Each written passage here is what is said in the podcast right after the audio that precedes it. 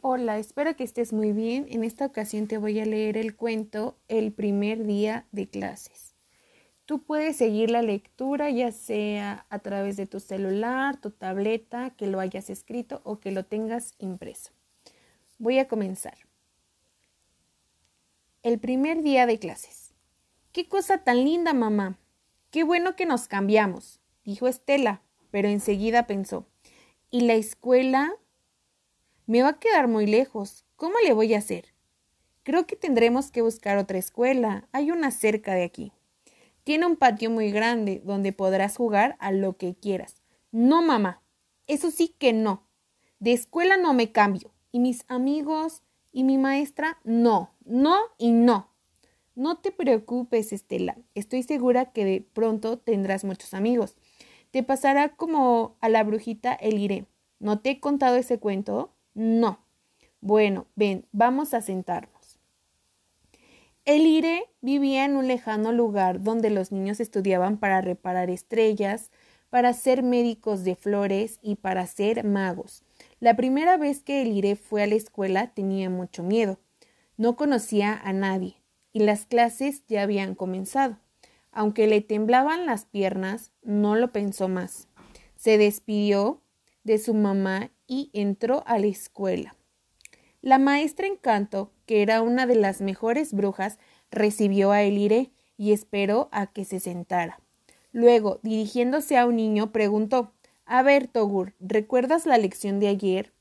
Togur se levantó y dijo muy serio Mi nino, mi nino, mi nino pabilo, que aparezca una barra de sabroso chocolate. De pronto, en vez de chocolate, apareció un pedazo de vela. Todos, incluso el iré, se reían y gritaban Se equivocó, se equivocó.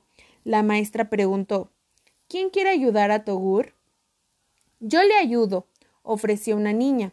Se dice Menino, menino, menino colate, que aparezca una barra de sabroso chocolate. Todos aplaudieron cuando apareció una enorme barra de chocolate. Ahora vamos a jugar al salto volador, anunció la maestra. El que no sepa la fórmula no podrá volar. Escuchen. Zumbaca, zumbaca, zumbaca larión. Que vuele, que vuele, así como avión. Algunos dijeron la fórmula equivocada y se cayeron de sentón, pero todos se rieron mucho. La maestra enseñó otras fórmulas mágicas, útiles para toda ocasión.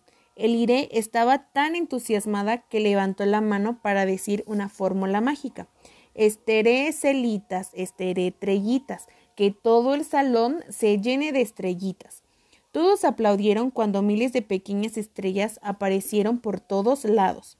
Al final, los niños escribieron las fórmulas en su cuaderno para estudiarlas.